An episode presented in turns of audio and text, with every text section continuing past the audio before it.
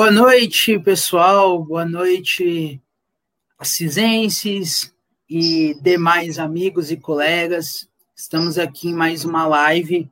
Hoje, eu, Eduardo Pereira, estarei aqui com o Pablo, do pessoal que foi candidato a prefeito por Assis.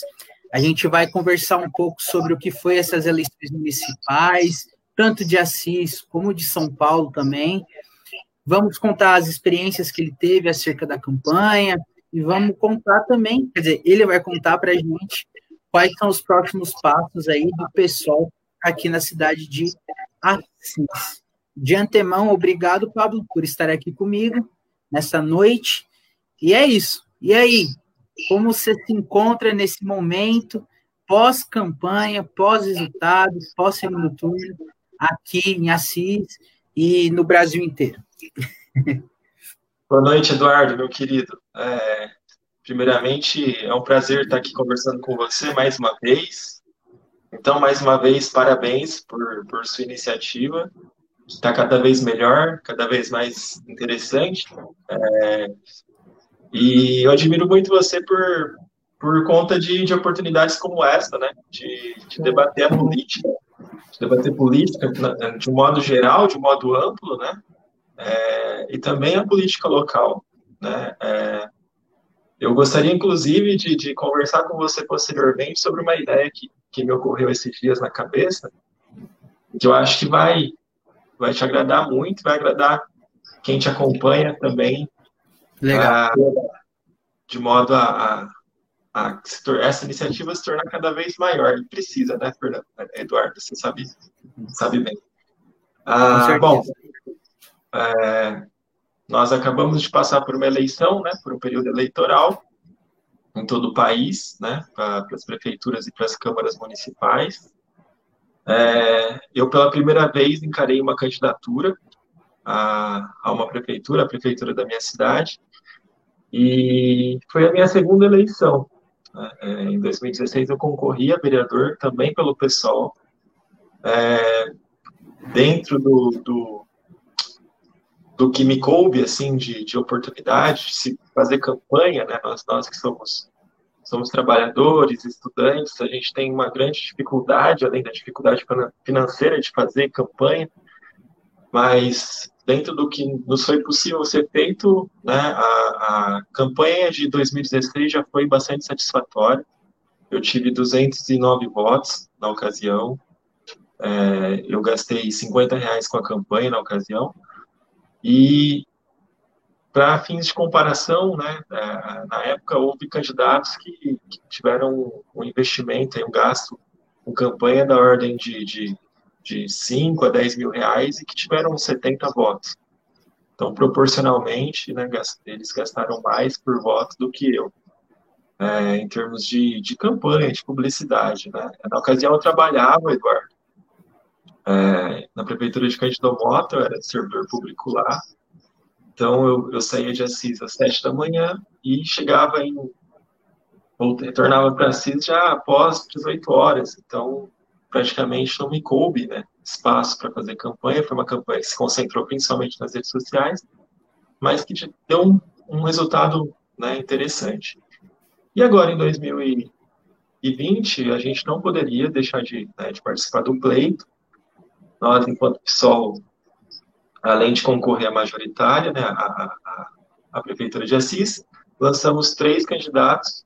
Foi um número menor, Eduardo, do que em 2016, mas foi importante, principalmente por conta do momento que a gente vive né, nos últimos anos no nosso país. É, e os resultados foram, é, na nossa avaliação, na avaliação que nós temos feito, foram os melhores possíveis. Né? É, em 2016, para a prefeitura, nós tivemos pouco mais de 600 votos. Este ano a gente dobrou esse número, né? nós tivemos 1.346 votos. É, nossos vereadores também, apesar da gente ter, ter lançado menos candidatos, né? foram apenas três, a Bruna, com mandato estadanista, o Rodrigo Baione e o Carlão, Carlão Chimaia. Uh, a votação for, foi significativa, né? É, se a gente analisar o contexto, a, a, cada um deles separadamente, foi muito positivo a, a votação. E o PSOL, né, Eduardo, é, a gente tem uh, um diferencial que é não concorrer, né, não são campanhas meramente eleitoreiras. São campanhas que, que promovem um debate de ideias, principalmente. O nosso plano de governo, por exemplo, com a Prefeitura de Assis, foi muito elogiado né, na, na, na, ocasião da apuração dos votos por um jornalista uh, aqui de Assis, o Ulisses, né, que foi convidado pela, pela Rádio Difusora e pelo portal Assis City para comentar né, as, as campanhas dos candidatos que concorreram. É, e ele avaliou, avaliou de uma maneira muito, muito positiva né, o nosso plano de governo, nossa campanha, nosso jeito né, de, de ver a política e também fazer a política. Né? E, e, não é uma, uma visão que se restringe a ele, né? a população notou isso. Ah, ao ir aos bairros, né, na, na, nossa caminhada aos, aos, bairros, quando eu abordava as pessoas para conversar, para pedir votos, elas, elas manifestavam ali mesmo né, o seu, a sua surpresa né, com, a nossa, com a nossa conduta, com, a nossa, com as nossas propostas. É, então, tudo isso é, é são resultados fantásticos. Né? Para o PSOL, que é um partido pequeno, vale lembrar isso, o PSOL ainda é um partido muito pequeno. E, se você me permite, Eduardo, antes de aprofundar na, na, na questão da, da, eleição municipal, é, eu queria falar um pouquinho sobre o, o nacional, né? Porque eu não sei se você notou isso, se você compartilha dessa opinião, Eduardo, mas Assis, o que ocorreu em Assis é, foi um, um laboratório do que ocorreu a nível nacional, né? Por exemplo, é, eleitoralmente, né, avaliando essa eleição, a, a grande vencedora foi a centro-direita, né? Os partidos de centro-direita. É, todas as análises que a gente tem acompanhado nas, nos grandes meios de comunicação, né, né, batem nessa tecla, é, de um modo até, aqui fica meu, meu ponto de vista, né, minha, minha opinião crítica a isso, de um ponto eu diria até já preparando o campo, fazendo campanha né, para 2022. Né? A, a grande mídia ela quer eleger alguém né, de centro-direita em 2022, então ela, nas suas análises, elas, eu não estou dizendo que elas não fogem né? Aliás, que elas fogem do real, do que de fato aconteceu. Mas elas, por exemplo, elas deixam muito a desejar né, quando abordam a, os resultados que a esquerda teve nessa eleição, né, que foram resultados significativos, embora não, não tenha sido vitorio, vitoriosa, de um Sim. modo geral. Né? É, mas vejamos, por exemplo, a, a vitória da, da centro-direita, né, em, em, termos de quantidade, digamos assim, de prefeituras e de, e de cargos a vereadores, ela, ela expressa, Eduardo, ao meu ver, uma. Uh, como que eu posso dizer? Um, um, um cansaço, né? Um, uma, o início de uma repulsa né? ao bolsonarismo, à extrema-direita no, no, Brasil. Né? Uh, em 2018, né, as pessoas foram às urnas com ódio, elas votaram com ódio. E deu no que deu. E, e agora, já em 2020, nas eleições municipais, esses resultados, Eduardo, né, eles expressam uma repulsa, né? Tipo, as pessoas estão começando né, a se dar conta de que votar com ódio não deu certo, né, não funcionou. Né? É, e eu espero que isso, né, já, nós já, na verdade, eu tenho certeza de que já em 2022 a gente vai sentir esse reflexo, né, o reflexo disso. É, ainda não, talvez não com uma vitória da, da esquerda, a esquerda ainda tem um caminho muito longo a se percorrer, né, e já iniciou. Isso, isso que eu considero, Eduardo, importante, né, uh, e que a grande mídia não faz essa análise. E a, a esquerda ela foi muito é, atacada, demonizada e tudo, né, tudo que você acompanha muito bem nos, nos últimos anos, desde 2013 para cá. É, e ela mostrou nessa, nessa eleição que ela está se organizando, ela está se reinventando, digamos assim, né? de é, Guilherme Boulos em São Paulo, né? Com essa campanha maravilhosa que, que o levou ao segundo turno. E no, no, no segundo turno, embora não tenha saído vitorioso, né? De, entre aspas, né? Não, não tenha atingido o objetivo da, da eleição, é, ele teve mais de 2 milhões de votos né, na, na capital paulista. Né? É, isso é. Se isso não, não é, de um certo modo, uma vitória, né? É, eu não sei o que é. Né? Tipo, como, como definir isso, né? É, mas aí já tentando concluir essa, essa pincelada no cenário nacional, Eduardo, a, a, a esquerda também ela levou muitos, é, muitas pessoas trans né, à Câmara de Vereadores, foram quase 30 né, transexuais eleitas nessa eleição. O número de negros e de mulheres negras que foram eleitas também é muito grande, principalmente pelo pessoal no nosso país, é muito, muito significante. É, isso também, Eduardo, eu não poderia deixar de, de, de fazer uma ligação com a, o assassinato da Marielle Franco, né, que hoje completou mil dias, hoje. mil dias né, sem, sem se saber quem foi o mandante desse crime.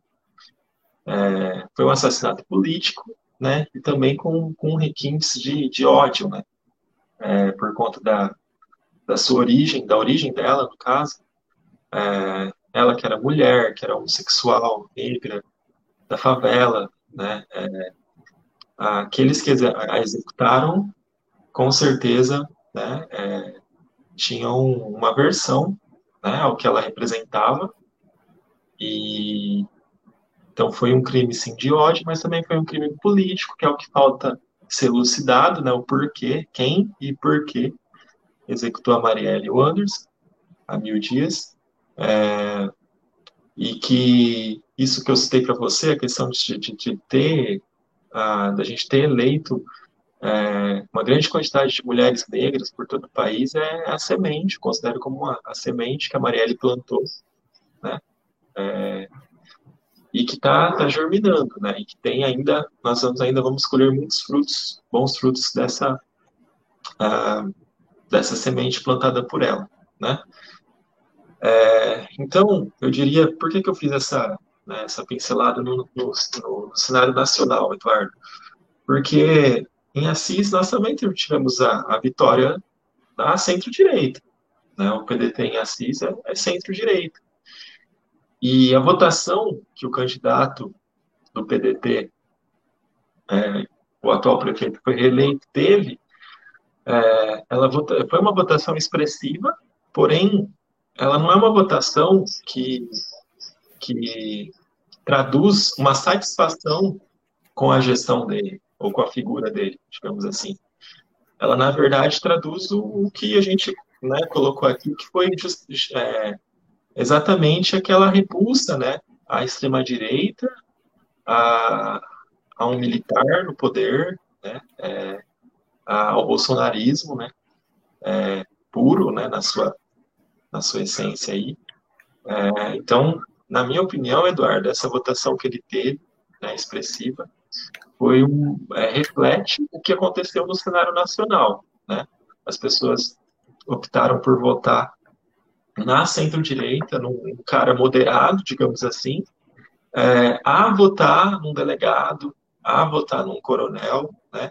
é, declaradamente a, a, favor do, do atual governo, né, do presidente Bolsonaro. E aquele em Assis, Eduardo, que declaradamente, né, é, talvez o mais declaradamente ligado ao bolsonarismo, o professor Campanati, ele foi derrotado, inclusive por mim, nas urnas, né, é, o que reforça, né, é, fundamenta, base essa minha opinião, né, é, eu gosto sempre de, de, tipo, de colocar que que eu estou colocando aqui para vocês, nessa entrevista, nesse bate-papo com você, Eduardo, é a minha opinião. As pessoas podem Sim. discordar ou não dela, né?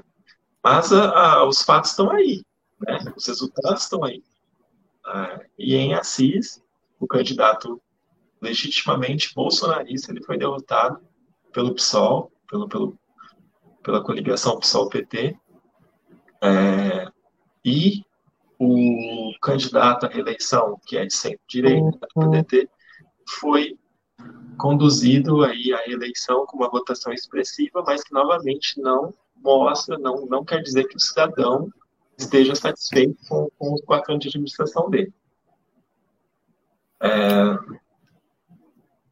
posso, posso continuar falando, comentando, se Bom, você quiser.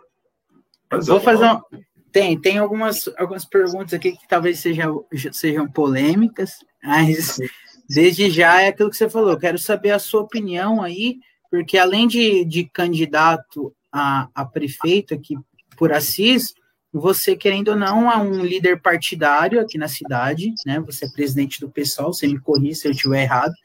Você é presidente aqui do PSOL aqui em Assis. Então é, é bom a gente entender como que você enxerga as posições partidárias aqui na cidade. Mas antes de eu fazer uma pergunta acerca disso, o Renê aqui fez uma pergunta é, sobre as eleições municipais aqui, e aí você pode responder de uma forma, é, da forma que você preferir. Ele perguntou assim, de quantos, de quantos votos, né, o pessoal precisava para eleger um vereador? E aí eu complemento isso. Na sua opinião, na sua visão de, de, dessa campanha que aconteceu, o que faltou para o pessoal, para a coligação, o pessoal PT, eleger um vereador? Para você, qual que foi o que faltou? É, a estratégia, faltou timing? O que aconteceu na sua opinião? Bom, Eduardo, é, e Renê, obrigado pela pergunta. É, em Assis, nós é, é um obstáculo não só para o pessoal, mas para todo, todos os candidatos de um modo geral. Né? Ah, o, co o quociente eleitoral foi decisivo mais uma vez e sempre vai ser, né? Sempre vai ser. É, quem consegue se eleger são aquelas, aquelas pessoas que, como que eu posso dizer, elas ah, se vendem, vendem seus, penhoram seus ideais, né? é, em troca né, do, desse, do objetivo meramente eleitoral, digamos assim, ou eleitoreiro. Né?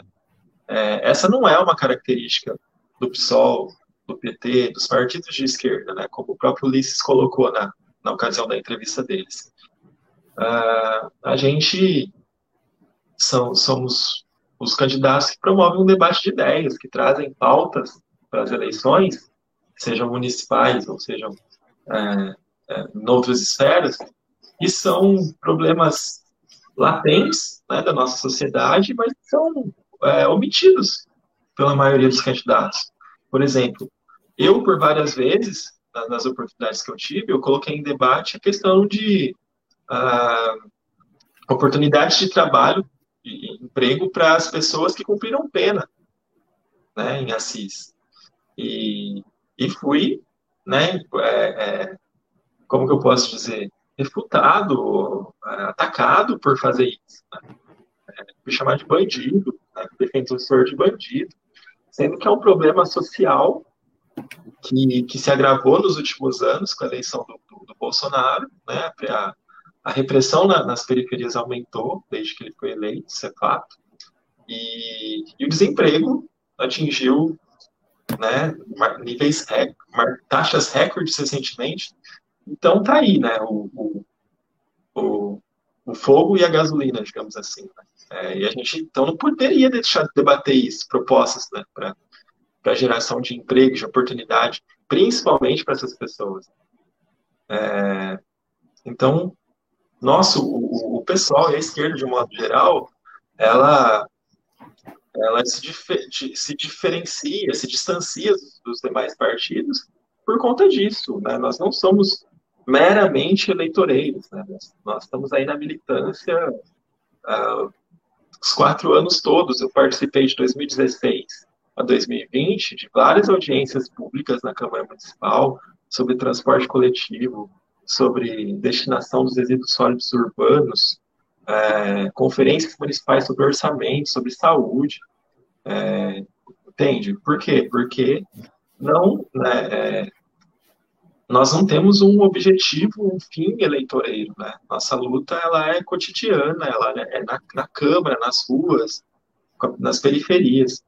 É, e foi isso, inclusive, Eduardo, que eu coloquei, precisei trazer à tona, digamos assim, no meio da nossa campanha, quando um candidato a, a vereador aqui em Assis, do PDT, que se diz de esquerda, começou a fazer um, a reproduzir um discurso, né, ele nega que seja dele, mas inicialmente partiu dele, né, no Twitter, é, orientando o não voto na, nos partidos Sol e PT em Assis, né, é, por conta, ele justifica lá, tal, ele, ele argumenta, né, ele, ele tem uma argumentação.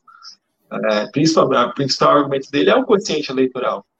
É, e daí, no meio da campanha, quando, quando os nossos candidatos se depararam com essa, com essa, com esse texto, né, com essa atitude dele, eles se questionaram, né, é, em relação à candidatura deles. E aí eu tive que trazer isso que eu coloquei para vocês à tona, de modo a mostrar, não, mas espera aí, por exemplo, o Rodrigo Baione. Rodrigo Baione, assim como eu trouxe é, o debate de ideias, que se não houvesse a nossa candidatura PSOL-PT não seriam debatidas, né? Do mesmo modo, o Rodrigo trouxe pautas, né? trouxe, trouxe ideias durante a campanha dele, propostas, é, projetos de lei, que nenhum outro candidato traria ou trouxe, né?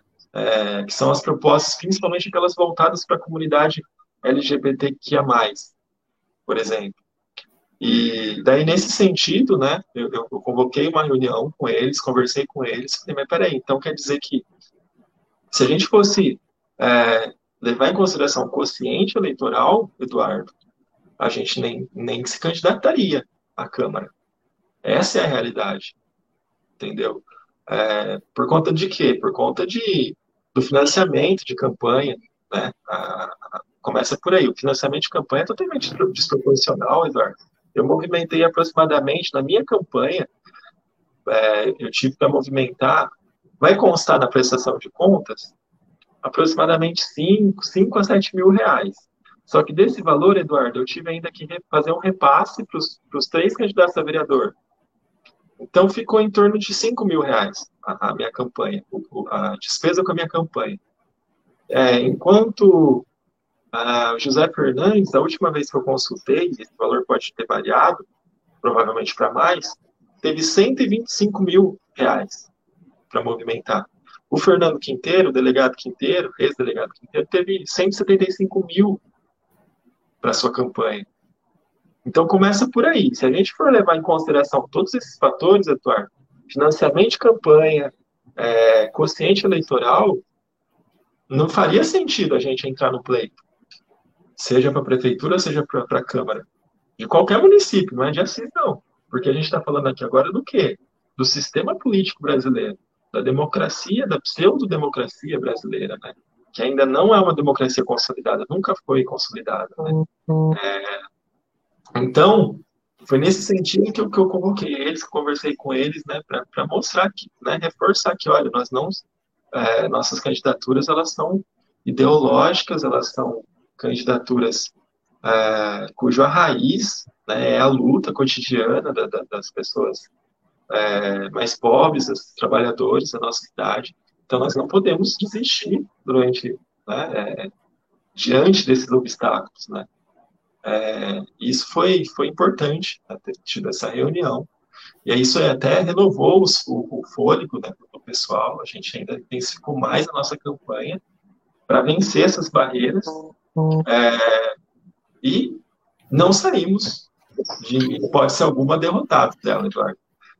Olha só, vamos falar agora um pouquinho, porque tem a ver com a pergunta do, do René ainda, tá? Sim. Do PSOL em Assis. Olha só.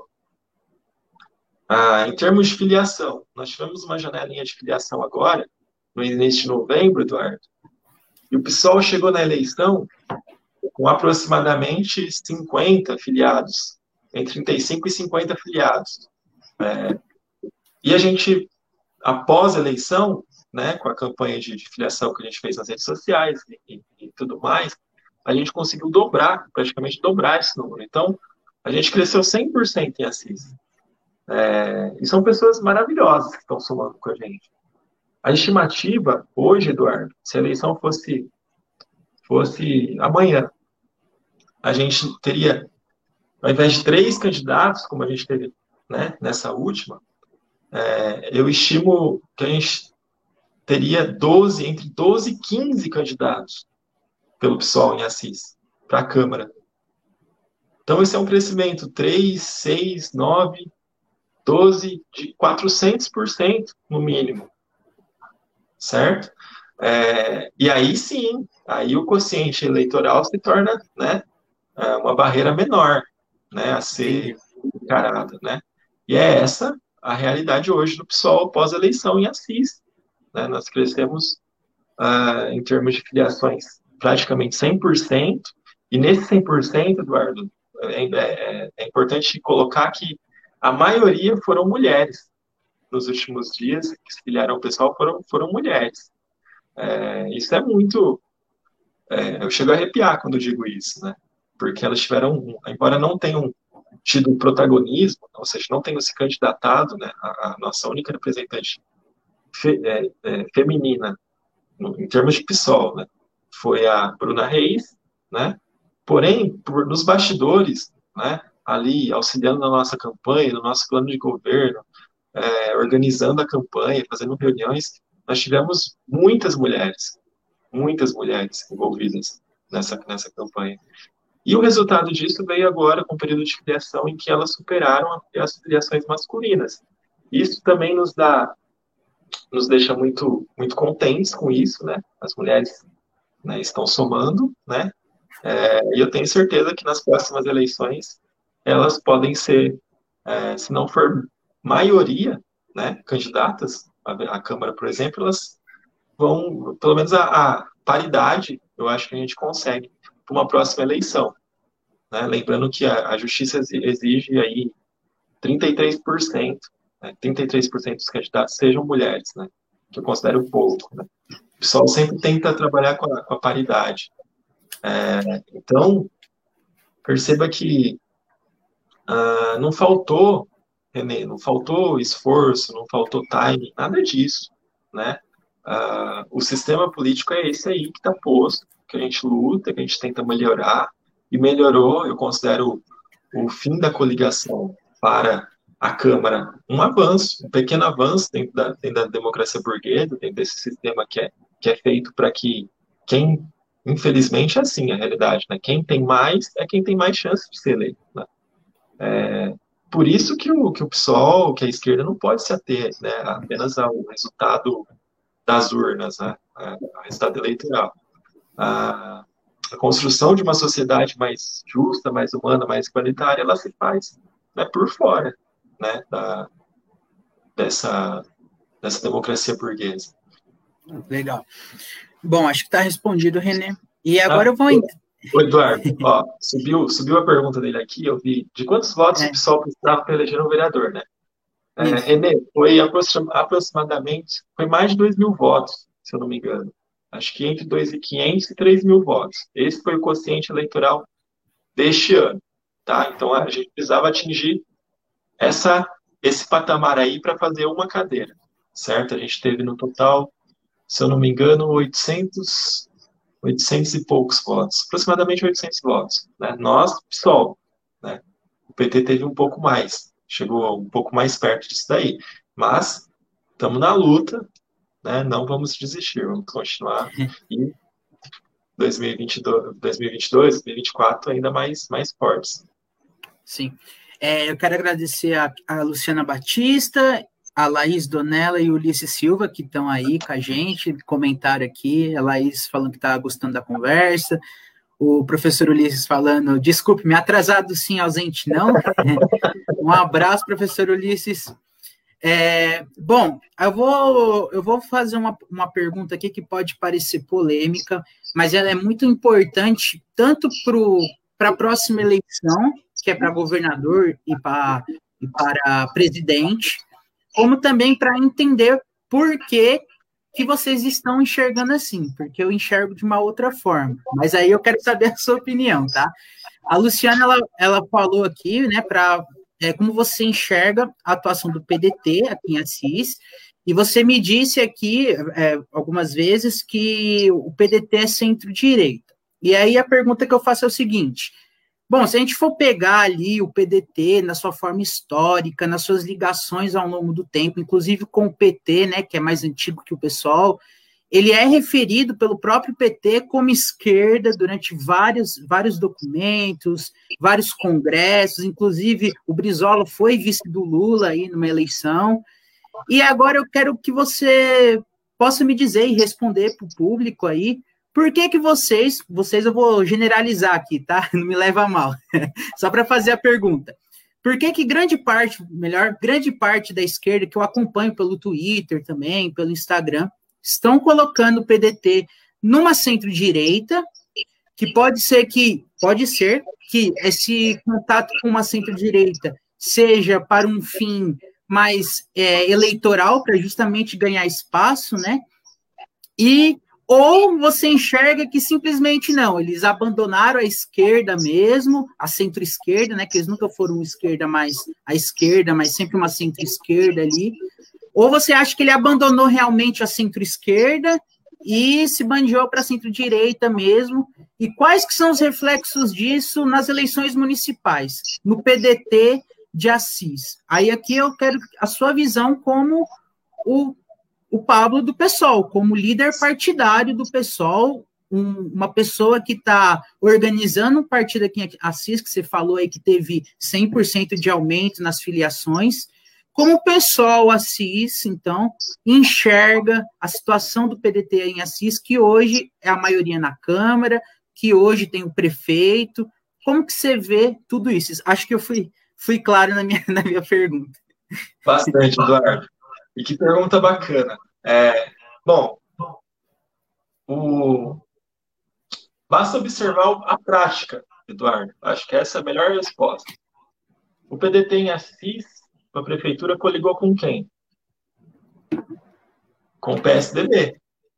Né? Então, acho que o próprio PDT ele demonstra, né? não é o Pablo, o PDT não é centro-direita em Assis, porque o Pablo falou, é as próprias, né, a, a conduta do PDT em Assis é uma conduta de centro-direita, né?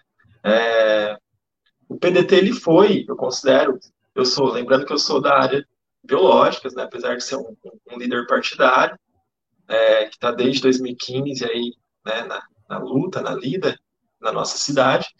É, eu não tenho formação em humanas, em história, história, ciência política, mas eu tenho um conhecimento que me permite afirmar aqui que, tipo, o PDT ele foi, sim, centro-esquerda na década de 80, né, na época do Brizola. Ele teve uma, né, ele, ele, um, como que eu posso chamar? Um, uma fase, um período muito bom, inclusive, né, muito importante para nossa história, né, a década de 80 foi o, o período da redemocratização. É, só que, né, os tempos passaram, né, as coisas mudaram, e hoje o PDT ele é, sim, centro-direita, e, e, na nossa cidade, eu acho que o maior exemplo disso foi a coligação com o PSDB na nossa cidade, né, é, que dá para ir além, dá para extrapolar, eu estou falando do PSDB, mas dá para a gente também trabalhar a figura do vice, que foi escolhido, né, foi colocado na chapa do atual prefeito, né, que né, só reforça essa, uh, esse argumento que eu estou colocando aqui para vocês. Uh, uh, ainda sobre o PDT. O PDT, é, ele tem o, elegeu, conseguiu aí eleger o, o Fernando Cirquia, acho que é importante falar do, do Cirquia, quando se fala do PDT da nossa cidade, porque o Cirquia, ele se apresenta, o discurso dele, né, é, é de que ele é de esquerda, né? É, eu acho que as pessoas elas querem a, opinião, a minha opinião sobre isso, né? Minha opinião ela é bem simples. É, não é o discurso, né? Não é falar, né? Eu sou de esquerda que que faz de você esquerda, né? Eu acho que, nesse sentido, o, o Sirquia, né, como vereador eleito, ele vai ter a oportunidade de mostrar, né, já no primeiro ano de, de legislatura dele, que ele vai além do, do discurso. Né? É, só que eu considero que, além da, da conduta, né, da, da, da postura que ele deve ter, é, se ele realmente quisesse mostrar que é de esquerda na nossa cidade, ele também tem que combater né, a, o fato, agora pós-eleição, né, de que o Zé Fernandes ele né, usa o, o PDT que eles sonham, né, que, que a juventude do, do, socialista, entre aspas, que a, que a juventude do PDT em Assis sonha né, em, em talvez trazer, né, modificar né, de, de centro-direita para pelo menos centro-esquerda na nossa cidade.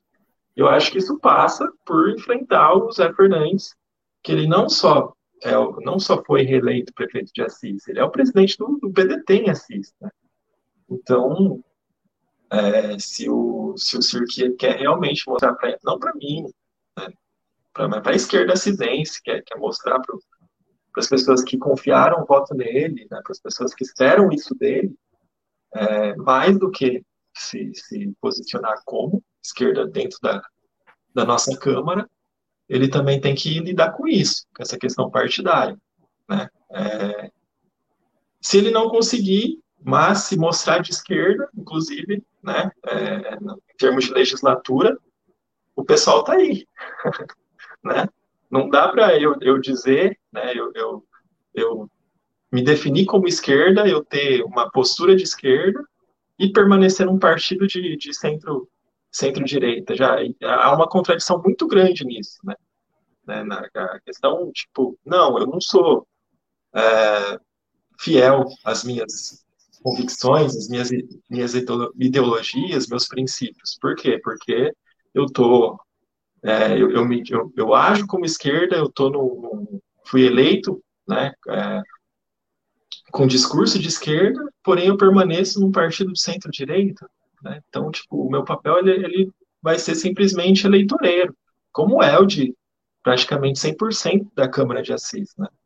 É, isso nos preocupa muito, porque ah, as pautas, por exemplo, recentemente a, chegou, chegou à Câmara a questão da Previdência, né? da, da CISPREV, não sei se você tem acompanhado. Sim. Ela, ela é uma pauta é, que dos trabalhadores, da nossa cidade, dos servidores públicos municipais, que é quem faz o, né, o serviço público na nossa cidade funcionar, rodar é, e ter qualidade. Né? E, e a atual Câmara só tem partidos de centro-direita que lá em cima, lá no nacional, lá no estadual, já aprovou reformas no sentido da, da depreciação, da destruição da nossa Previdência. Percebe, Eduardo? Por isso que eu coloquei essa questão. Uh, se o cara é, se diz de esquerda e, e, e, tentar manter uma conduta de esquerda durante a sua legislatura, mas não né, é, é enfrentar né, a, a, a estrutura que está posta aqui no PDT de Assis, então o lugar dele não é no PDT. Não sei se você concorda comigo, mas é, essa é a minha opinião enquanto líder partidário e líder partidário do, de esquerda, do PSOL em Assis, certo? Aí eu vou fazer uma outra pergunta. é, pode fazer, pode fazer. Nesse sentido, é, vou fazer duas perguntas. Talvez você não possa me responder porque você é do PSOL. Vou fazer uma pergunta relacionada ao PT, mas como você fez essa coligação aí, tem contato, né, com os quadros do PT. Fazer uma, uma, a primeira pergunta no sentido de tipo, o, o PT de Assis tem alguma é, mágoa porque o Zé Fernandes saiu do PT e foi fundar o PDT? E segundo, você não acredita que se a gente for pôr o PDT de Assis na figura do Zé Fernandes, a gente não estaria reduzindo o campo de atuação do PDT e não seria mais, é, vamos dizer assim, não seria melhor para a esquerda de Assis ganhar força se atrelar ao PDT? Eu estou falando do PDT aqui porque é o maior partido aqui, vamos dizer assim, dessa centro-esquerda, centro-direita aqui de Assis. É, considerando essas coisas que a gente colocou, você, como que você vê? Você acha que não? Não há como, realmente não tem como, a não ser que acontecesse o que você falou nessa pergunta anterior aí. E é isso. Acho que eu consegui resumir bem. Tá. Bom, vamos por partes então. A primeira, você. você Perguntei se o PT. É, se o PT é, se o PT tem alguma mágoa porque o Zé Fernandes saiu do PT, fundou o PDT. Olha, olha Eduardo, é o seguinte: o, o Zé Fernandes, é, ele nunca teve ideologia. Essa, essa é a verdade. É, ele começou, se eu não me engano, a trajetória política dele foi no PV, né? Ele começou no PV, aí passou pelo PT e, e hoje se encontra no PDT. É, ele não tem nenhum comprometimento com, com a ideologia partidária, é por isso que eu coloco, uh, coloquei essa questão também do, do, do, do Sirkia, enquanto líder, ele, ele, agora é um líder, né? ele foi eleito, é, de tomar as rédeas do PDT e tentar, embora eu ache difícil, tentar trazer ele para, no mínimo, né, uma centro-esquerda na nossa cidade. É, mas o Zé não, nunca teve. É uma essência, assim, uma ligação com as raízes do, partido que ele escolheu, que ele escolhe. É, o Zé é fisiologista, oportunista, né? Isso está cada vez mais claro, né? O, o prefeito que foi eleito em 2016, prometendo moradia popular, né? É, na nossa cidade, o residencial para o mar, né? E com isso foi eleito, não há dúvidas, né? Acho que, que há um, é, todo mundo concorda com isso, que foi a, a, o grande trunfo dele na, na, eleição retrasada foi o residencial para o mar, né, com sorteio de distribuição de casas por dentro de casas à véspera da eleição. É, foi eleito em 2020, se aliando a um dos, dos da, da, família de, de, especuladores imobiliários da nossa cidade. Né? Então, ele completamente, né, tipo, virou, digamos assim, mostrou, provou que não tem é, ideologia, compromisso partidário algum com, com, com o programa do PDT, é, assim como Foi... tinha com o PT, tanto que deixou o PT em 2015, quando o antipetismo ganhou força, né, ele pulou uhum. do barco. Ele é um cara né, eleitoreiro. Essa, essa é a realidade. É, se o PT tem mágoa, bom, eu, eu não posso falar pelo PT, Eduardo. Eu não Sim. posso falar por você. É, é, eu observo que, que não, acho que, ao meu ver, de um ponto de vista de externo, né, eu acredito que não, porque o PT acho que até deve compartilhar da mesma maioria do PT deve, de assim deve compartilhar com a mesma visão do que eu, né? Ah, eu digo mais, eu acredito que hoje no PT só permanece mesmo quem tem um comprometimento com o programa do partido, uhum. entendeu? Com, com a ideologia que, que o PT sempre né, trouxe, é, voltada aos trabalhadores, voltada às minorias, né? Quem permanece no PT hoje realmente é aquelas pessoas que, né, aquelas que não, aquelas que, que, que têm interesses eleitoreiros, elas caíram fora e vão continuar caindo, é, mas eu vejo isso como positivo, eu acho que o PT está se reinventando, né? É, é, você acredita que o PT vai acabar, vai, vai, vai enfrentar? Ah, eu também. Ele vai, né? Não é, tem como, né, cara? O maior partido da América Latina. Exatamente. É, não tem como acabar com o partido. Né? É, e que, e que é, se você colocar na balança, ele fez muito, muito mais né, do que as coisas que são usadas contra, contra o PT, né? É, e o PT em Assis eu considero maravilhoso, tem, possui pessoas maravilhosas. É, ele sempre vai ser o partido dos trabalhadores, essa, essa é a realidade. Né? É, não é a direita, não é a extrema-direita que vai, para quem sabe disso que a gente está conversando aqui, que vai mudar essa, esse ponto de vista né, do, em relação ao PT. E a outra pergunta foi no sentido. De tipo, se vocês acham que não é reducionista reduzir o PDT ao Zé Fernandes e que se não seria, talvez, né? Talvez, sempre no talvez, é, é, como fala, valorizado, é, seria importante para a esquerda de Assis crescer, se expandir, se é, se aproximasse do PDT? Foi essa pergunta. Olha, é, a questão do reducion, reducionismo, Eduardo, eu considero que o próprio PT, perdão, que o próprio PDT se reduziu ou se redimiu a, ao Zé. Entendi. É, não, não é que a gente está tá sufocando, o PDT está, tá, né, digamos assim, como você colocou aí, fazendo um reducionismo. Né? Na verdade, quem, quem praticou isso foi o próprio PDT, né, Entendi. É, que claramente aceitou, essa é a palavra, aceitou essa coligação né, que, que não, não me deixa é, jamais colocar o PDT em Assis no, no campo de centro-esquerda, né? É, e, o, e o, a Juventude Socialista do PDT em Assis, o próprio CIR, que aceitou, aceitou. Né? Aí tem, cada um tem a, né, ele tem a justificativa dele, a Juventude Socialista tem a, a justificativa dela, mas é, claramente foi por questão financeira. Foi por ter feito uma gestão é, que, que não agradou a população, 100% da população.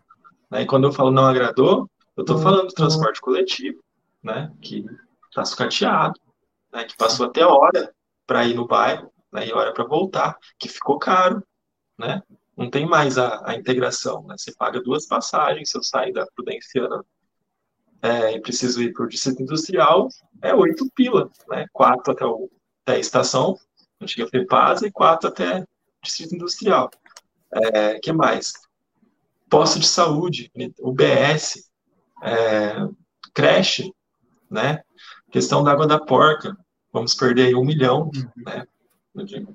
Um período que não per poderia perder um real, a gente vai perder um milhão, né? Que, que não é que poderia, é que precisava ser investido ali, naquela área de nascente, para preservar e, ao mesmo tempo, oferecer mais um equipamento público de lazer para a população. É, então, foi um aceite, né? Foi um aceite. Então, não adianta chegar para a esquerda em Assis e dizer, não, eu sou de esquerda, né? eu sou anti-Bolsonaro e tal, sendo que né, aceitou, não se gastou ah, publicações e publicações, linhas e linhas, palavras e palavras para defender o não voto né, no PT e no PSOL em Assis, o que é, eu considero desnecessário. Não precisava disso para se, se eleger, entendeu? Não era necessário fazer isso. É, ele mais, mais afastou do que agregou ao fazer isso. Né? Então perceba que não somos nós que estamos né, reduzindo a coisa, né? mas eles se reduziram. Né? É, eu acho que consegui pontuar essa questão né, da, Legal. De um, de um E aí, vamos entrar então falando sobre a Câmara, então, municipal. É, a gente sabe que teve uma grande mudança aí na Câmara, né? Vamos dizer assim, mudança no sentido de, tipo, não foram reeleitos a maioria, né, da Câmara. Foram só dois vereadores reeleitos, o resto são todos vereadores ali que, vamos dizer assim, de primeira viagem, porque já tiveram, nunca tiveram mandato, mas sempre tiveram ali rodeando, né? a, a vereança, mas nunca assumiram, e agora eles têm esse primeiro mandato. Para você, isso mostra alguma mudança? A gente pode esperar alguma mudança dessa Câmara? Não pode, é só esperar mesmo, construir os partidos, para que na próxima eleição realmente aí a Câmara tenha um fôlego novo. O que, que você acha? Olha, eu acho que a mudança que a gente poderia esperar, a gente já observou, né? Acho que isso que você pontuou, da não reeleição de vários outros candidatos, né, que já estavam ali. Gordinho da Farmácia, por exemplo, se não me engano, 16 anos de Câmara, de Assis. Sim. Né, pelo amor de Deus. É, nada pessoal, conheço o Gordinho, moro, cresci no mesmo bairro que ele, questão de quadras.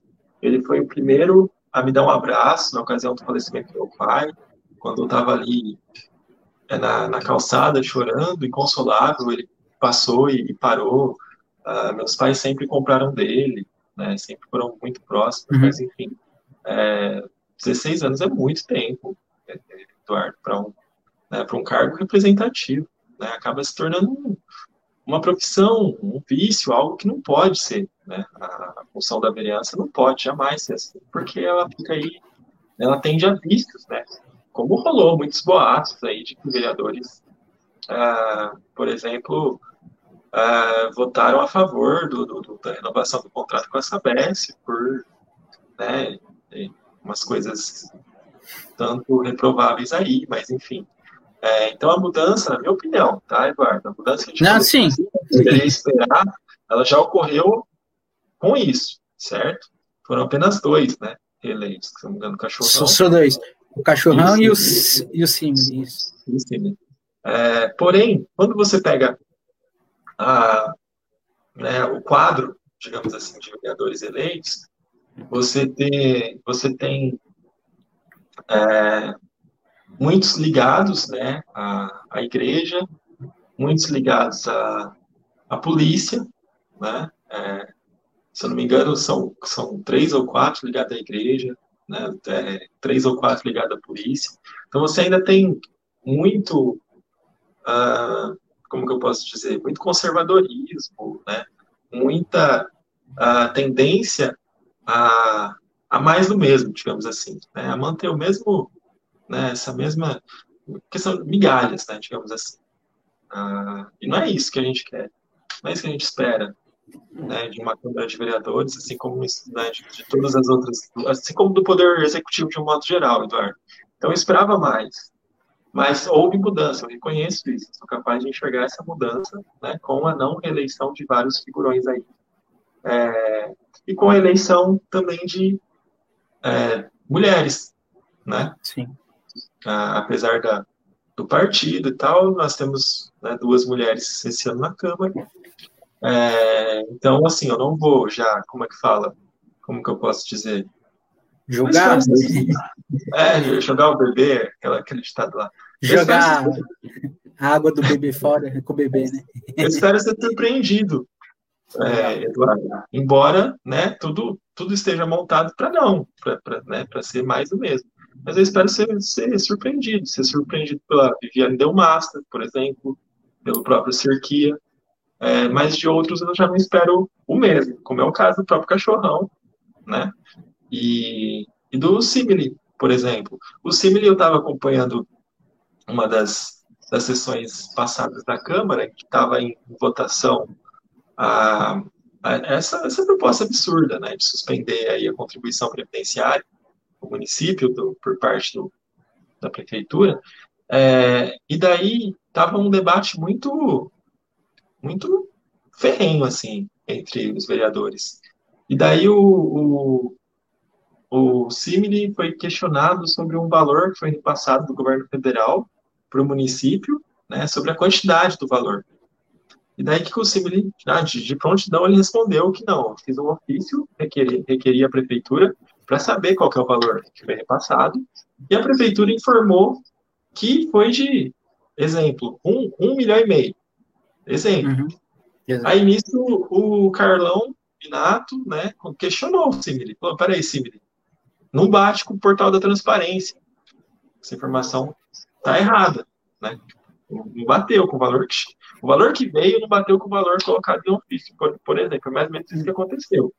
E aí a resposta do Simile foi no sentido de que, tipo assim, ah, ah, você precisa buscar, é, se você, tipo, é, discorda dessa informação, você tem que, tem que buscar isso de, de acordo com o seu interesse, entendeu? E é uma coisa que aquilo, aquilo me, esse tipo de coisa, Eduardo, mexe comigo, sabe? Me deixa, né? É, porque a, a, função do vereador é, tipo, receber uma resposta da, da prefeitura, da, do executivo. A função do vereador não é fiscalizar o executivo. Fiscalizar, então, pegar essa resposta com esse valor e o próprio vereador que fez o questionamento verificar, confrontar os dados com o portal da transferência, da, da transparência, entendeu? Ele, é, ele foi eleito para isso, ele recebe para isso. E daí o Simple colocou de uma maneira em que era questão de interesse ou não fazer isso. Percebe? Então, quando eu, faço questão de, de justificar aqui para quem nos, nos acompanha, para quem vai nos acompanhar, o, isso já deve ter ficado, ficado claro, Eduardo, desde o início da nossa, do nosso bate-papo, da nossa entrevista, que eu sempre é, coloco a minha opinião, mas eu justifico o porquê. Então, quando eu digo para quem nos acompanha, para quem é, aí vai nos acompanhar, que eu espero ser surpreendido, mas que, né, apesar dessa mudança, da não reeleição de vários figurões, tudo tende a ser igual, mais quatro anos né, de, de mesmice, é, é, nesse sentido. O Simile foi reeleito, inclusive pelo, pelo PDT. E com quatro anos de legislatura, ele não aprendeu de que a função do vereador é, é fiscalizar o executivo. Ou será que é por ele não fiscaliza por ser do mesmo partido que o prefeito? Por ser Entendi. do, do PDT do Zé? Entende? Então, tá aí. Né? Como, como eu disse para você, essa é a minha opinião, as pessoas podem discordar ou não delas, mas eu faço questão de, de pontuar o porquê, né? que as minhas críticas, elas não são e nunca foram meramente críticas, assim, sem, né? Minha oposição, eu sou oposição ao atual prefeito, sou oposição a, ao legislativo, mas é a oposição que a gente chama de responsável, né? Como eu coloquei em várias ocasiões, várias entrevistas que eu dei, Eduardo, durante a, a, campanha para prefeito de Assis, eu coloquei na, na, na rádio difusora, por exemplo, que eu era, o fato de eu ser oposição responsável, quer dizer que eu era capaz de reconhecer os pequenos avanços né, que, que ocorreram nos, último, nos últimos quatro anos, certo? E isso me garante, me garante ou me garantiria a capacidade de levar adiante, de trabalhar pra, pra, pela continuidade do que deu certo, né? E, e pela melhoria, né? Como é o caso das policlínicas, parceria com a FEMA, isso é fantástico. A gente tem que explorar a FEMA. A FEMA, todo, Eduardo, toda a sessão da Câmara, praticamente, né, é, se tem uma coisa que é muito comum nas, nas sessões da nossa Câmara, em Assis, Eduardo, mais do que moção, moção de, de, de congratulações. O nome de rua? É, é, é repasse né, é, é de dinheiro para a FEMA. Sim. É a FEMA pedindo né, emenda lá, pedindo dinheiro, recursos para pagar pessoal, para custeio, enfim, né? É, e são normalmente aprovados. Normalmente ela recebe. Então, a FEMA, ela tem muito dinheiro público, muito dinheiro nosso. Então, a gente tem que explorar a FEMA assim. É, eu conversei muito sobre isso com as pessoas, Eduardo, durante a campanha, porque as pessoas perguntavam assim: é, você é a favor da continuidade da, da FEMA administrando a UPA? Eu respondia que sim, porque como eu trabalhei na UPA e como eu uso a UPA, o único candidato a usar a UPA, o SUS de modo geral, eu sei que o problema da UPA não é a FEMA. Percebe? É, e a gente tem que explorar a FEMA sim, assim como Marília explora a Unimar, explora a FAMEMA, né? É, faz parcerias, oferece atendimento para a população, né? amplia a, a capacidade pública do, do, do SUS, em Marília, na cidade, a gente tem que fazer isso em Assis. Então, é, se eu fosse oposição por oposição, ou um cara meramente eleitoreiro, eu diria o quê? O, o eleitor falou se é a favor do, do, do, da parceria da, da FEMA, a, da FEMA administrando a UPA, eu, opa, vote em mim, tamo junto, né? Tipo, vou acabar com isso daí, tem que, tem que mudar isso daí, né? É, mas não. E, então, né, acho que, que isso contempla a, a belíssima opinião que o, o, Ulisses deu lá na entrevista dele, né, na, na rádio difusora, de que nós não estamos aí, né, por, por meramente por, por estar ou por chegar lá, né, é, e que internamente a gente está comemorando os resultados né, da eleição municipal e de, de, da eleição de, do, da esquerda de um modo geral, Eduardo. E só para concluir, é, eu não poderia deixar de, de, de referir isso, Eduardo, mas uma coisa que mudou muito dos anos de 2013 para cá, mas principalmente de 2018 para cá, é que a esquerda comemorou a, as vitórias da esquerda. O que, que, eu quero dizer com isso? Que a, a esquerda vibrou com, com, com o vereador do PCdoB que foi eleito, com o prefeito do PSOL que foi eleito, com, com é, vereador do PT, prefeito. Percebe isso? A gente vibrou enquanto esquerda. E foi algo que, que eu não observei há, há uns anos atrás, no passado não muito distante. Eu não observava isso. Eu não observava o, o, o PSOL ali, o cara do PSOL comemorando a vitória do PCdoB em determinada cidade, determinada região. Sim. Então isso, isso demonstra também um, um amadurecimento, digamos assim, muito grande né, da, da esquerda, é, e aquilo que tem faltado nas análises que eu acompanhei de Globo News, de, de Band News, enfim, da grande mídia, né, corporativista e privada, foi foi no sentido de exaltar né, a questão da centro-direita e já tipo preparar o terreno ali, fazer campanha para que ela se, se cre, cresça né, em 2018 eles consigam eleger, o, perdão, em 2022, que eles consigam eleger quem eles querem. E, e outra coisa, Eduardo, é, que ficou, que eu não posso deixar passar também.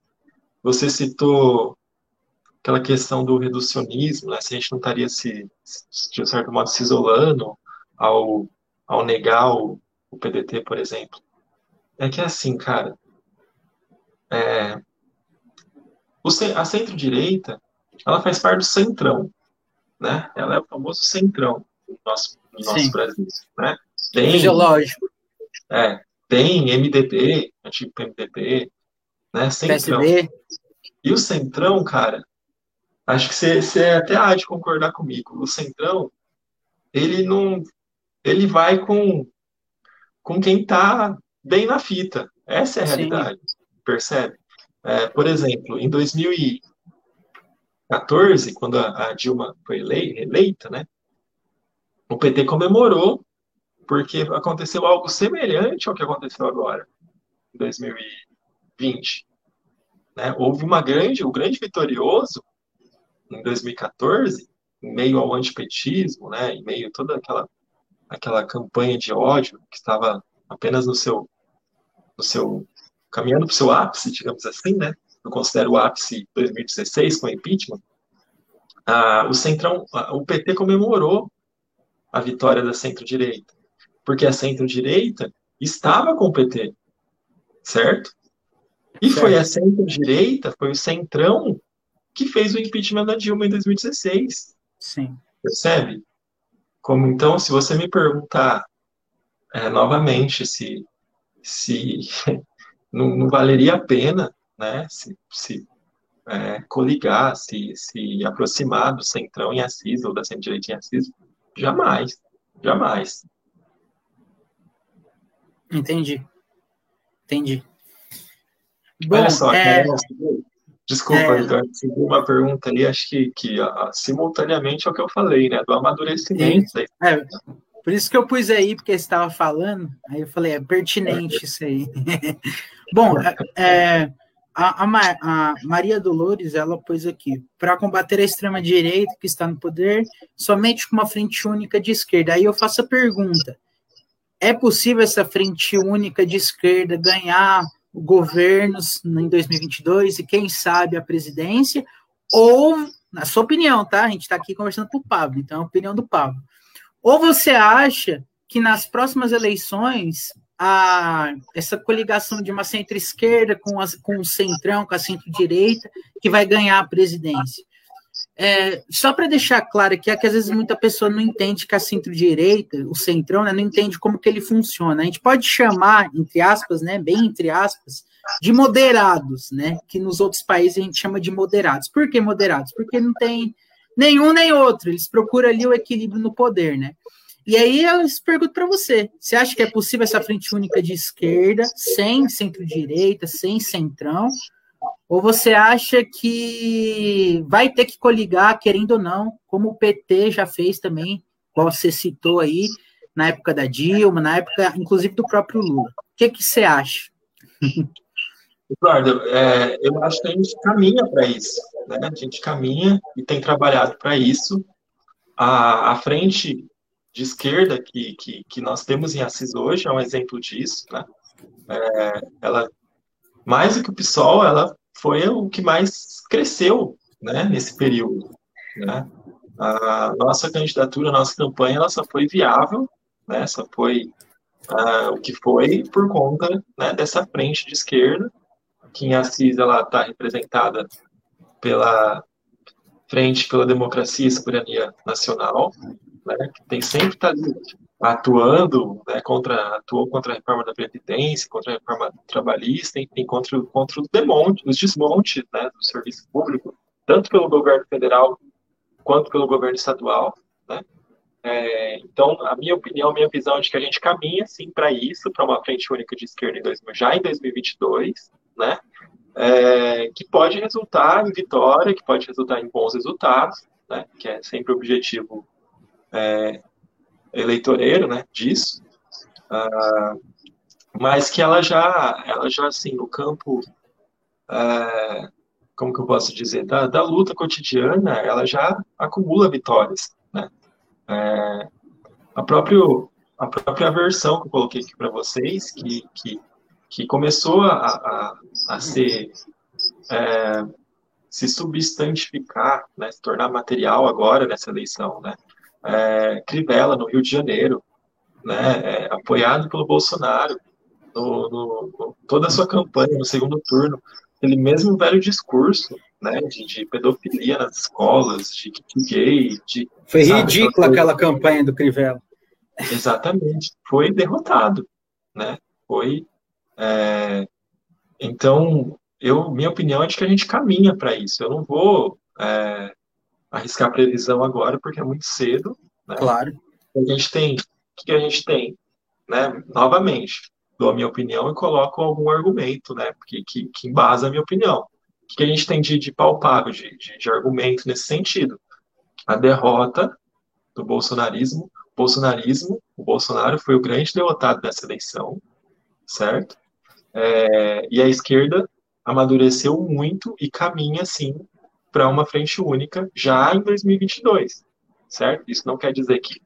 Né, não vou, estou falando em resultados. Claro, tá? claro. É, e aí pode haver o quê?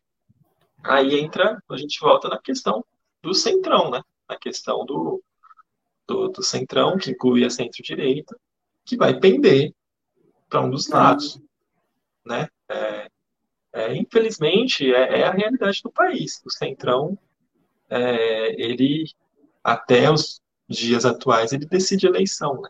infelizmente.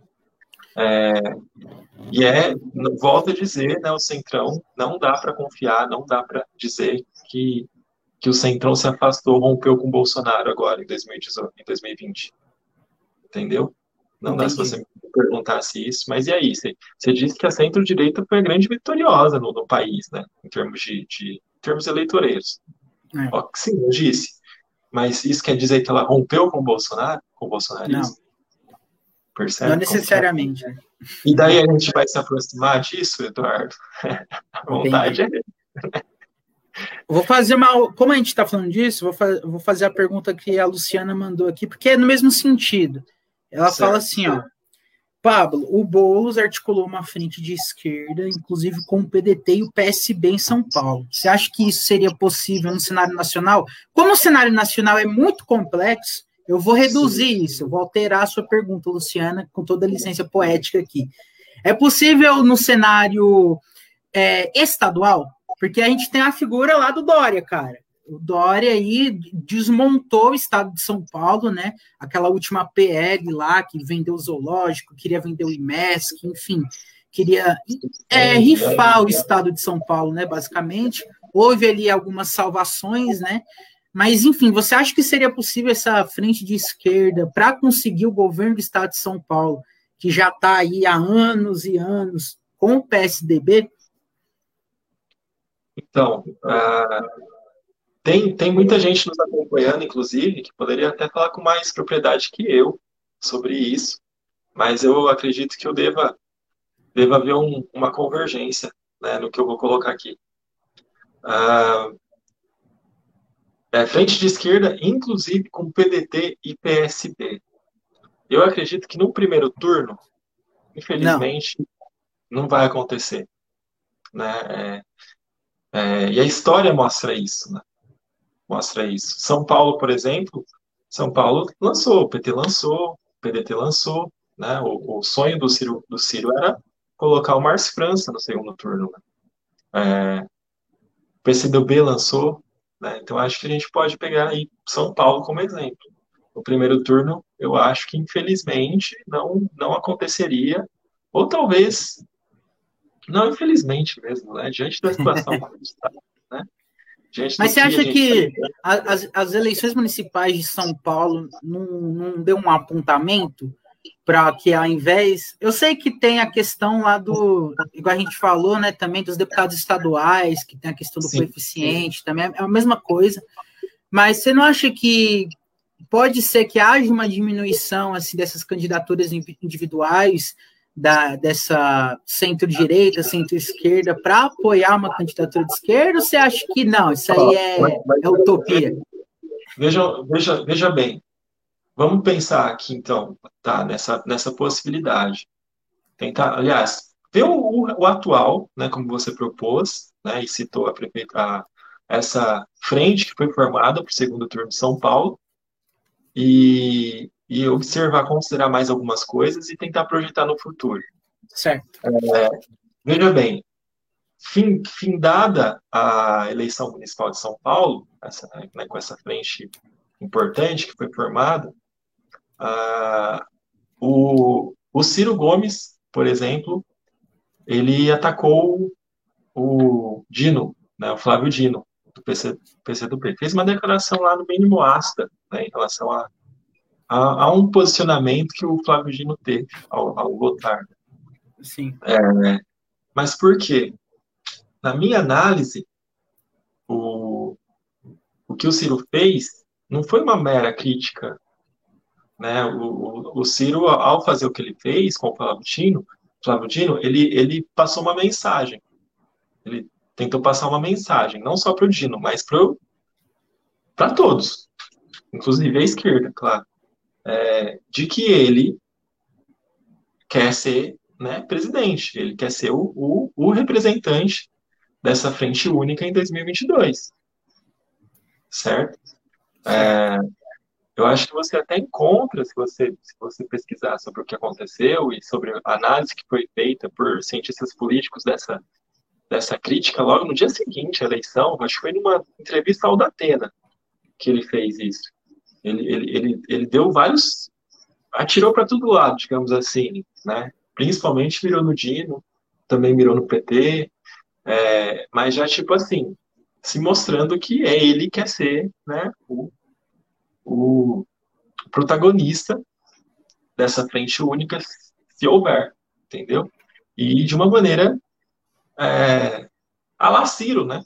A la Ciro Gomes, né? É, e não através de diálogo, não através de, de, de um debate, de propostas, né, com, com essa frente, né, olha, eu, eu quero ser porque, né, é, eu considero que eu sou a melhor opção por conta disso. Não nesse sentido, né, mas já no sentido da, da digamos assim, uh, truculento da coisa, né, é, inclusive até cobraram daí, ou esperaram, na verdade não, não se cobra, né, na verdade se esperava uma resposta do Dino, o Dino simplesmente é, foi a resposta do Dino foi muito madura, né? É, ela representa a atitude do, do Ciro, na minha opinião, Eduardo, representa desespero, certo? A resposta do, do Dino, que é do PCdoB, eu considero maturidade, amadurecimento é, independente da atitude que levou o Ciro a cutucar o Flávio Dino, a criticar o Flávio Dino. O Flávio Dino respondeu o seguinte: em respeito ao que está sendo construído, né, o que começou a, sendo, é, a ser construído, se referindo a essa frente, é, eu não vou, não vou responder ao companheiro Ciro. Percebe? Entendi. Uhum. Foi, foi uma, uma atitude fantástica, que, que ela, ela resume o amadurecimento que a esquerda teve nesse, nesse último período eleitoral, Eduardo. Legal. É, bom, vamos então caminhar aqui para o fim, que já tem uma hora e 14 de live aqui. Mas é, tem algumas coisas, umas perguntas interessantes aqui que tem a, tem a, tem a ver com o pessoal de Assis, né? É, e depois, assim, só por, só por respeito ao professor Ulisses, você vai responder professor Ulisses depois. Bom, vamos lá. A Carol e o professor Ulisses fazem duas perguntas, né? E aí eu vou tentar. É, a Carol primeiro pergunta qual, qual cenário você vê para as próximas eleições em Assis, você vai pretende se candidatar, e a segunda nesse mesmo sentido, e também que eu vou fazer um apontamento, que o pessoal Assis, o regional considera ter um candidato a deputado estadual 2022, e aí, reiterando, Assis precisa eleger um candidato estadual, já faz anos aí que Assis está abandonado, né, é, representado estadualmente, você acha que é possível conseguir isso nessa eleição? Enfim, quais são os próximos passos, então, do pessoal Assis e, se possível, você dá para a gente aí um, uma visão do pessoal regional. Certo. Bom, é, o pessoal em Assis cresceu, Eduardo. Né? Acho que eu, ficou, ficou evidente né, nessa, nessa entrevista. E é claro que não vai ficar de fora da, da, da, das próximas eleições, que são as eleições é, para deputado, governador e, né, e, presidente e senadores, né? É, então não vamos ficar de fora, com certeza teremos sim. Vamos trabalhar aí nesses dois anos que a gente tem pela frente, menos um pouco, né? É, algum nome, né? Para lançar como candidato a deputado estadual pelo PSOL em Assis ou pela esquerda, né? É, aproveitando, né, que nós é, temos uma frente única que, que é cada vez maior, cada vez melhor, fantástico. É, então, o pessoal, claro, vai, vai se colocar à disposição, né? O pessoal é uma, é uma ferramenta, é um instrumento, né? Mais do que é, um partido. Então, a gente pode sim, aliás, que eu, eu não tenho dúvida que a gente vai ter um candidato a deputado estadual em 2022, Legal. certo? É, como que isso vai se dar? Se do PSOL, se com apoio do PSOL, né? É, a gente ainda vai debater, né? Com, com o coletivo e com, as, com, a, com a população até lá.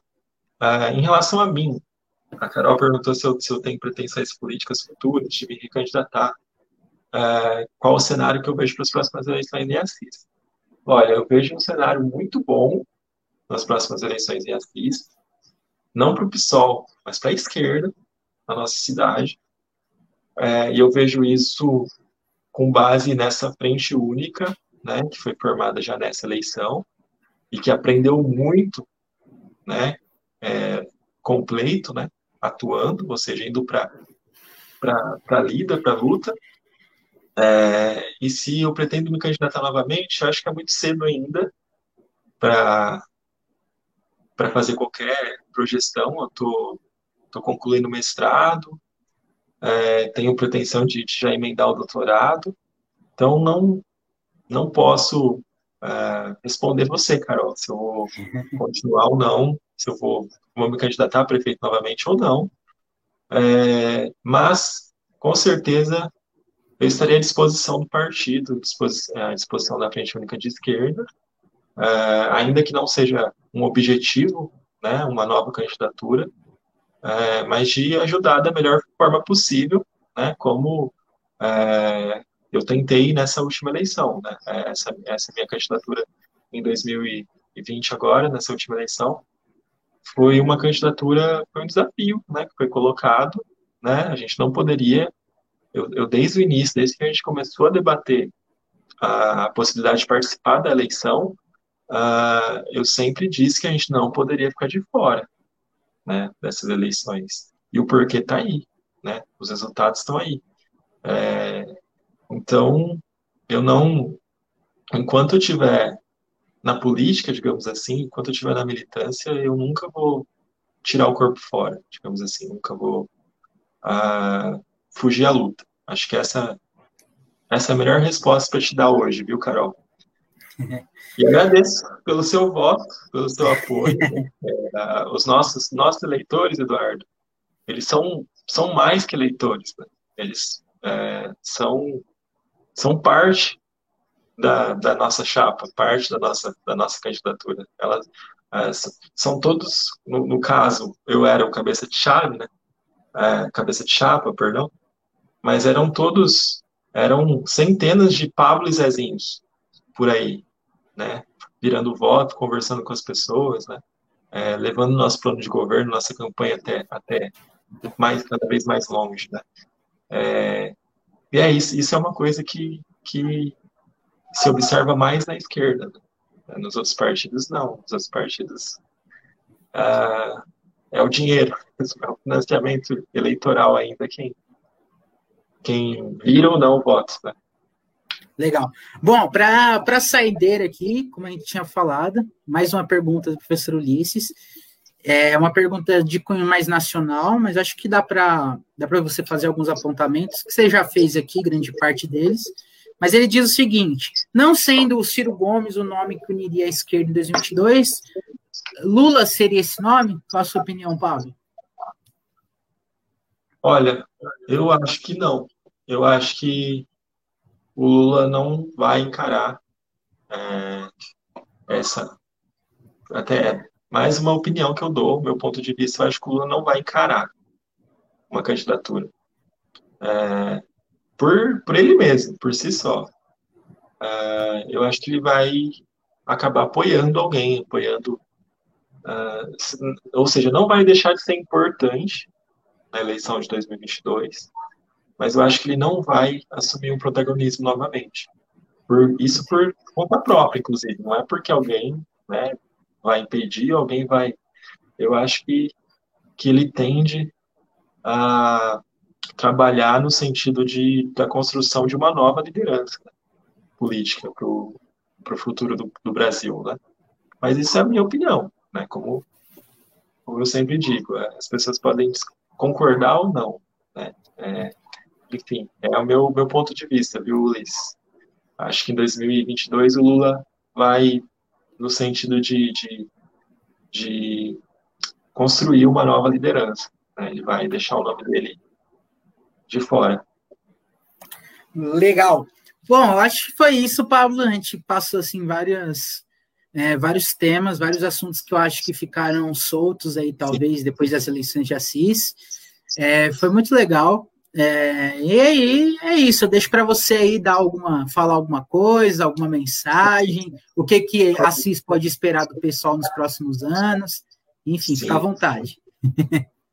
Ah, o, o, Ulisses também colocou, não sendo Ciro Gomes, né? Se eu, se eu, eu, acho que o Lula seria. É, então, já falei sobre o que eu acho que qual vai ser a decisão do Lula. E não sendo Ciro Gomes, pô, a gente tem Manuela Dávila né? Tem Boulos, é, tem outros parlamentares é, do PT, do PSOL, do PCB, que, que o próprio Fábio Flávio Dino também, que são, seriam nomes ótimos né, para ser, serem trabalhados nos próximos dois anos né, e nos representar muito bem em 2022. É, Eduardo, para concluir então, cara, eu, eu acho que eu vou adiantar para você que é ao vivo, mano, que eu, que eu referi para você. Pode falar, no, pode falar. No, início, cara, que é o seguinte, em 2018, é, nós do PSOL, a gente começou um projeto inclusive na Câmara Municipal, por conta do formato dela, né? Ela tem ali a, a mesa da, da presidência, né, lá na frente, e aí duas mesas laterais, assim, para os demais vereadores, né? Então, fica a, a mesa diretora, presidente da Câmara, secretário, enfim. E, e aí, dos lados, os, os, demais vereadores. A gente começou a fazer é, uma espécie de roda viva, cara ali na Câmara. E foi muito bacana. A gente fez com um, um, um cidadão que queria se filiar ao PSOL e concorrer a deputado federal pelo PSOL em 2018, que foi o Valdevan, professor Valdevan, e com a Bruna Reis, que era seria nossa candidata a deputada estadual em 2018, né, pelo PSOL em Assis. A gente fez uma roda viva com eles, convidou pessoas, não era só o partido, né? É, a gente convidou professor, convidou sociólogo, convidou educador é, e outras pessoas uh, da, da sociedade ascisense para fazer perguntas para eles, no mesmo formato que o programa da TV Cultura. É, e a gente quer voltar a fazer isso, é, muito em breve, agora com, com, com, com o crescimento do pessoal ainda vai ser ainda mais fácil de promover isso. É, e convidar você, cara, a participar, a ser um dos, dos entrevistadores lá. Claro, é, aceito. Suas perguntas. E, e, a gente vai convidar, vai convidar prefeito, vereador, vai convidar lideranças comunitárias, é, vai convidar a, prof, é, pessoal que participa da frente pela democracia e soberania nacional, uh, enfim, vários, vários protagonistas, gente, gente, gente, gente muito boa, muito contribui muito para o desenvolvimento da nossa sociedade aqui em Assis, para serem perguntados ali, serem sabatinadas, é, e o, todo mundo ganha né, com isso. Com certeza. Acho que, que com a sua participação vai ser ainda melhor, cara, ainda mais, mais fantástico. E a gente vai transmitir ao vivo. A ideia agora é transmitir Legal. ao vivo, Beleza? Contamos com você, Beleza. cara. Então, aqui publicamente eu já aceito o convite. Vai ser muito legal participar desse projeto aí. E construir o debate, né, cara? Construir o diálogo, mesmo com, com ideias, é, às vezes divergentes, mas sempre com respeito e tentando entender, né, é, o que o nosso campo pode é, avançar, né? O campo progressista, o campo de esquerda pode avançar. Então vai ser uma honra participar disso aí com vocês, pode ter certeza. Obrigado. É isso aí, gente. Muito obrigado a todo mundo que, que acompanhou, né? É, muito obrigado a todo mundo que participou aí com a gente, professor Ulisses, a Luciana, a Carol, a Maria, todo mundo aí que mandou sua pergunta, o Renê. Obrigado a todo mundo. Compartilhe essa live, né? Então, se você quer que a pessoa conheça melhor aí esse quadro que está nascendo em Assis, que é um quadro de esquerda, né? É liderado aí pelo pessoal e pelo PT. É uma, eu acho que foi uma entrevista bastante enriquecedora. E é isso. Muito obrigado. E vamos fazer mais vezes esses, esses bate-papos aí para enriquecer mais o debate aqui em Assis. É isso aí. Um abraço, Eduardo. Boa noite. Obrigado, gente. Até mais.